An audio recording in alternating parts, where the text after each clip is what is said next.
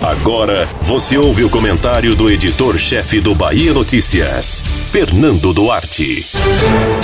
Não existem mocinhos na política, o que não quer dizer que todos os políticos sejam bandidos. A Operação Placebo contra supostos desvios de recursos públicos dos hospitais de campanha para combate ao novo coronavírus no Rio de Janeiro evidencia que discursos de salvadores da pátria são facilmente desconstruídos, independente do governador Wilson Witzel ser inocente ou culpado. A lógica, inclusive, é válida também para os adversários que ora comemoram o alvo da Polícia Federal.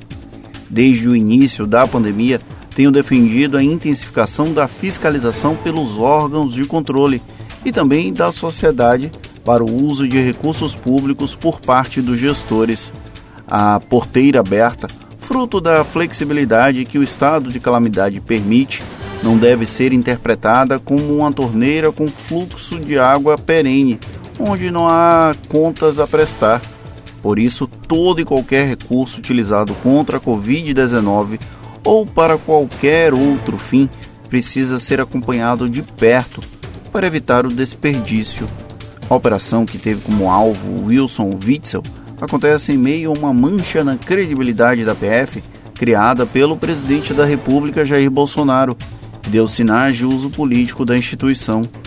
Logo, por mais que nesse caso as irregularidades no governo do Rio justifiquem a ação, a dúvida sobre as eventuais motivações vai parar durante muito tempo nas mentes menos apaixonadas por políticos de estimação.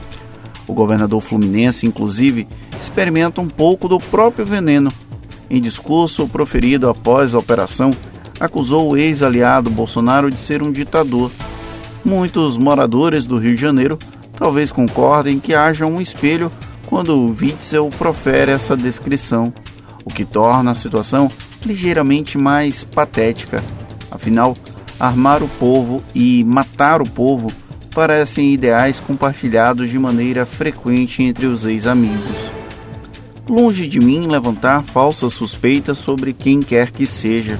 Para isso, existe o Ministério Público do Rio de Janeiro, que frequentemente tem Flávio Bolsonaro como investigado, o Ministério Público Federal, que agora foca em Witzel, e até a Procuradoria-Geral da República, que, se funcionasse como deveria, seria independente o suficiente para não passar pano para o morador do Palácio da Alvorada.